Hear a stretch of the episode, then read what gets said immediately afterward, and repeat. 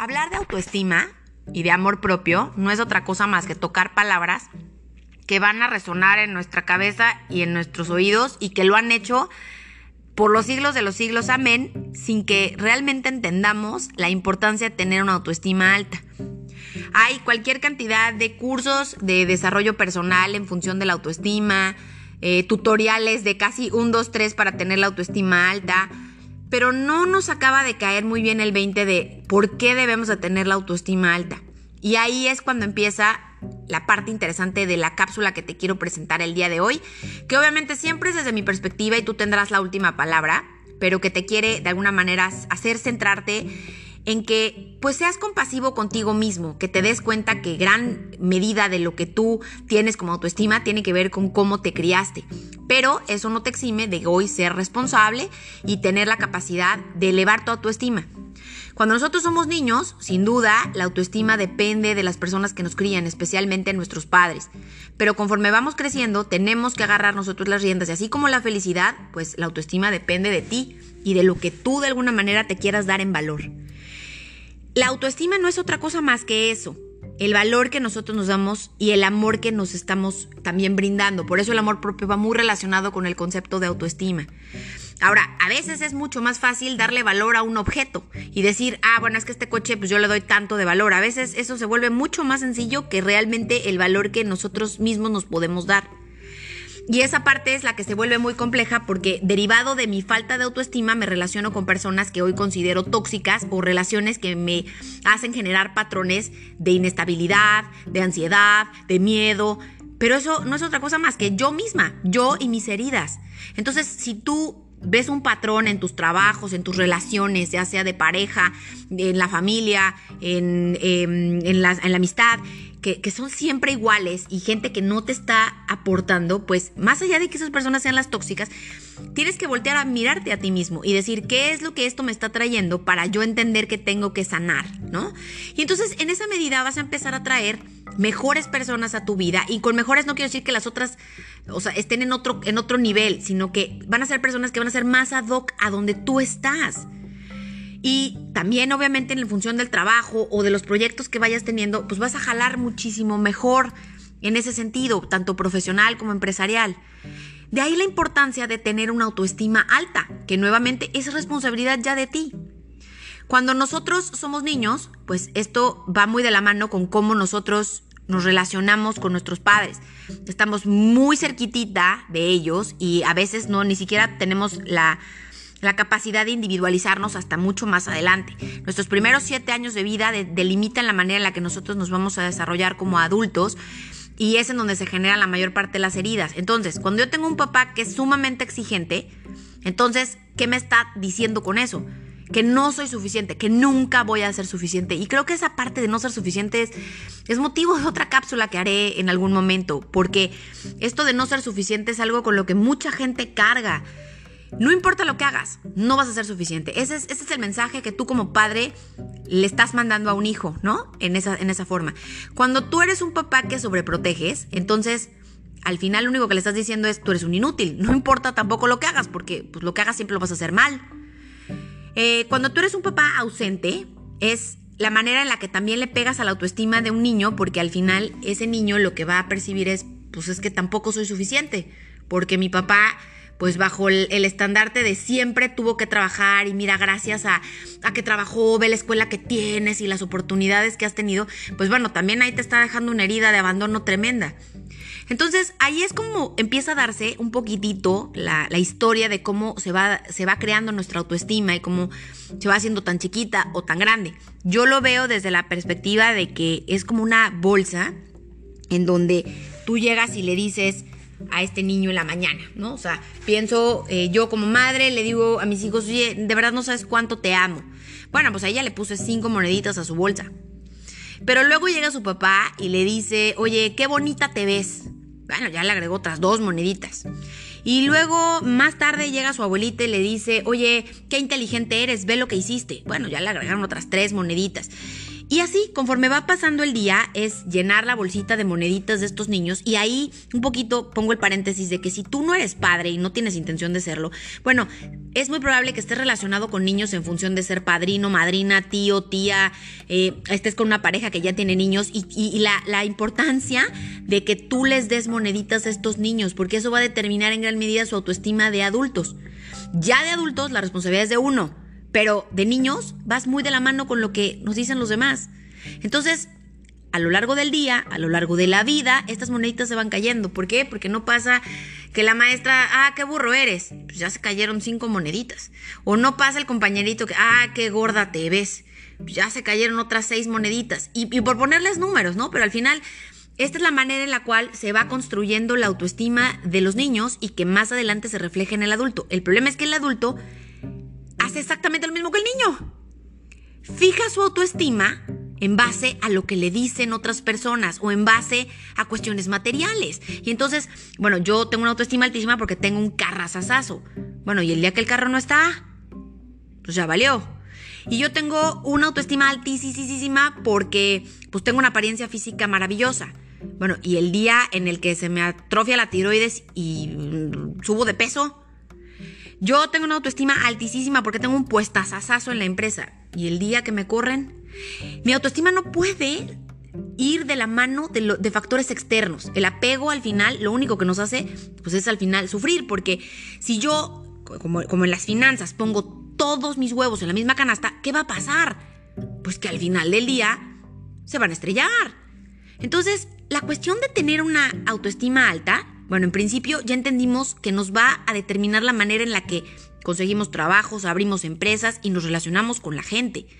Pero además de eso, el tema de la autoestima, que es responsabilidad de cada quien, no puede ir de la mano con cuestiones externas.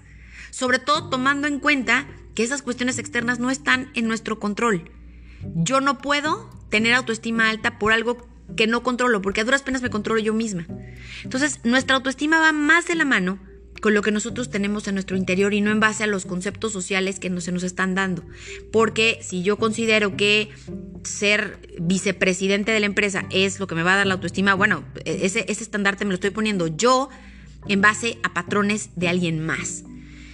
Nuestra autoestima, al final del día, va a ser determinante en la manera en la que vamos a tener tranquilidad o vamos a tener paz. De ahí la importancia de empezar a relacionarnos con personas a las cuales les podamos poner límites. Cuando la gente empieza a tomar terapia, comúnmente empieza a darse este fenómeno en el cual pues, la gente como que voltea y dice, oye, ¿qué onda? Pues como que siempre decía que sí, ¿no? Es esta, esta forma en la cual siempre queremos complacer al otro, pues habla de una falta de autoestima infinita. Entonces, cuando tú realmente empiezas a poner los límites porque sabes lo que vales, entonces en esa medida, pues mucha gente se empieza a alejar porque ya no eres esa persona a la que siempre puedes acudir para que te diga que sí, porque ahora tú vas primero. Esa es la manera en la cual empiezas a construir esta autoestima, a darte tú a ti lo que necesitas. Porque nuevamente, cuando eres un niño, pues sí dependes de las personas que te crían para generar esta autoestima y para todo. Pero conforme vas creciendo, necesitas individualizarte, necesitas ser eh, totalmente independiente y darte cuenta que tu valía te la tienes que dar tú solo no a través de las demás personas y de los comentarios que tienen los demás.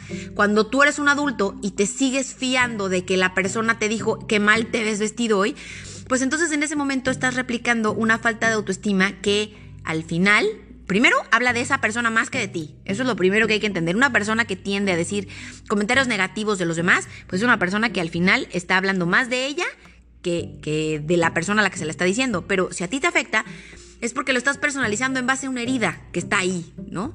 Entonces, cuando, cuando nosotros podemos darle esta concepción a nuestra autoestima de adultos, entonces ya entendemos que pues no es que el otro me haya hecho o que el otro me haya dicho, sino que ya eso es algo que tiene que ver más conmigo que el otro. Y al final del día, la autoestima necesita fortalecerse en base a tu propia esencia. Y es un camino entrincado. ¿Por qué? Porque a veces podemos conceptualizar a las personas que tienen baja autoestima desde el, ah, es que nunca se arregla. Ah, no, pues es que es el típico gordito, ¿no? No, no tiene autoestima. No, es que, o sea, es el güey que nunca sale del patrón de trabajo en el mismo lugar, ¿no? Siempre está, siempre está jodido, ¿no? Y no, no necesariamente eso significa una baja autoestima, ¿eh? Abusados, porque a veces el ego mismo nos, nos pone en, en una disyuntiva en la cual no tenemos la claridad para saber si efectivamente estamos teniendo baja autoestima. Y lo que de repente es muy evidente para otros, para nosotros mismos no lo es, ¿no? Y, esa es, esa es la, la, parte a la que quiero llegar, que la única forma en la que tú vas a cambiar la manera que tienes de vivir, pues es tú mismo mirándote, autoobservándote y dándote cuenta por qué se repiten estos patrones. Entonces, si tú hoy tienes eh, una relación con Pedro, que Pedro pues, es un golpeador, es que si tú no resuelves este tema de autoestima, mañana no va a ser Pedro, mañana va a ser Juan también, y luego va a ser Pablo, y así. Y si tú te relacionas con mujeres infieles, bueno, ahí está también la clave. Hoy a lo mejor se llama Mariana, pero pasado mañana se va a llamar Juana. Y simplemente va a cambiar de nombre porque lo que tú estás haciendo es replicar esta falta de autoestima que estás teniendo, porque la autoestima te permite poner límites. Y así como tú de alguna manera no compras un coche que sabes que no amerita que gastes ese dinero, pues de la misma manera que, que, hacemos esta cuestión comercial en la que tenemos esta parte intuitiva en la que sabemos, ¿cómo? No sé, pero sabemos perfecto que esto no vale esa cantidad y no lo compramos. O hay veces en que sabemos que estamos pagando mucho menos y lo pagamos porque sabemos que estamos llevándonos una ganga. ¿Por qué no tener esa misma concepción de nosotros mismos para no tolerar fregaderas? Eso es, ese es el punto medular de esta cápsula. Que tú puedas poner los límites necesarios para que no se repliquen estas relaciones y estas cosas en tu vida. Hablando del, tema laboral y cómo, cómo al final la autoestima baja también se refleja en otra serie de cosas que son mucho menos tangibles, tú ubícate a esta persona que siempre cumple con precisión quirúrgica todas las encomiendas que se le dan. Y obviamente, pues es el que le cargan más la mano, porque ese es el güey que siempre se va hasta el final, que casi que no tiene vida, que ejecuta todo, que tiene un nivel de exigencia y que obviamente lo traspola a su equipo de trabajo porque se la pasa exigiéndole a todo el mundo lo mismo que él se exige, ¿no? Entonces, el, el nivel de exigencia es altísimo, es un nivel de perfeccionismo impresionante. Pues ahí también te está hablando de una persona que tiene baja autoestima. ¿Por qué? Porque siempre le dijeron que sin importar lo que haga, pues no va a ser suficiente. Entonces tiene que seguir haciendo y haciendo y haciendo y haciendo para de esa manera no, no, no reconocer que él también tiene derecho a descansar, que tiene derecho a tener un hobby, a tener una vida equilibrada. Entonces ahí él está dando la valía en base, o se está dando la valía en base a su trabajo y a lo que puede hacer en performance. Te pongo otro ejemplo. Eh, la manera en la cual tú tienes una persona que siempre sale impecablemente vestida, dirás, bueno, esta persona tiene la autoestima altísima. Pues no necesariamente, porque a mí me pasó encontrarme con la mamá de una amiga cuando yo era niña, que nunca la podías ver en pants, nunca la podías ver sin maquillaje. Y, bueno, claro, pues siempre la veías y decías, qué guapa mujer. Pero era tal la obsesión por estar siempre lo más glamorosa, siempre súper arreglada, que pues lo único que me indicaba era que siempre tenía un tema de baja autoestima. ¿Por qué? Porque no podía ser ella misma frente a los demás. Tenía siempre que ponerse esta máscara de la parte de aspecto físico es la que me determina. Entonces, fíjate cómo a veces le damos el concepto de baja autoestima a cosas que no necesariamente nos están pasando y que al final reflejan que nos estamos dañando. ¿Por qué? Porque cuando yo vengo agotada, y un familiar me pide, oye, por favor te pido me revises este contrato de arrendamiento. Y yo lo hago porque, pues bueno, hay que hacerlo, ¿no? No sabemos decir que no. Esa es, esa es una parte de baja autoestima bien clavada. No sé decir que no, entonces lo hago. Me eché dos horas y media y acabo agotada. Pues entonces reflexiono y digo, ¿por qué hago esto? Claro que al día siguiente, cuando me vuelve a decir, oye, es que es la última revisión porque si no se me va a caer la operación y ya no me van a arrendar. Híjole, qué pena, ya no puedo. Ay, pero por favor, es que mira. No. ¿Por qué? Porque me estoy dando el valor poniendo límites. Y si esa persona de alguna manera piensa lo que piense o de alguna manera esa persona no regresa, pues es que tampoco me estaba dando mi valor. Y esa parte a veces para las personas que tienen baja autoestima se vuelve complicado y catastrófico. Otro ejemplo. Me llegó la oportunidad de oro. Me dieron un trabajo como publicista que ya quisiera quien fuera tenerlo, porque tengo acceso a A, B, C, D canonjías que no tendría nadie. Bueno, pero ¿y tú? ¿No? ¿Estás contento con, con ese puesto? No, bueno, o sea, sí me están exigiendo cañón, pero, pero pues imagínate cuántas personas quisieran estar en mis zapatos. ¿Y por qué no dijiste que no? Si te estás matando, si la estás pasando fatal. No, porque mucha gente quisiera tener mi chamba. Pues sí, pero esa mucha gente no eres tú. Entonces ahí estás aceptando una este, llave según tú al éxito porque es la oportunidad de oro. Bueno, pero no es para ti quizás. El decir que no, a pesar de que en tu cabeza catastróficamente estás viendo que esto a lo mejor nunca más te va a traer la oportunidad de la vida, pues a lo mejor te coloca en otra oportunidad mucho más gozosa. Pero para la gente que tiene baja autoestima, vuelvo al punto, se vuelve una situación muy difícil decir que no. Y vemos a estas personas people pleasers que a todo el mundo le dicen que sí, y es, una delicia, ¿no?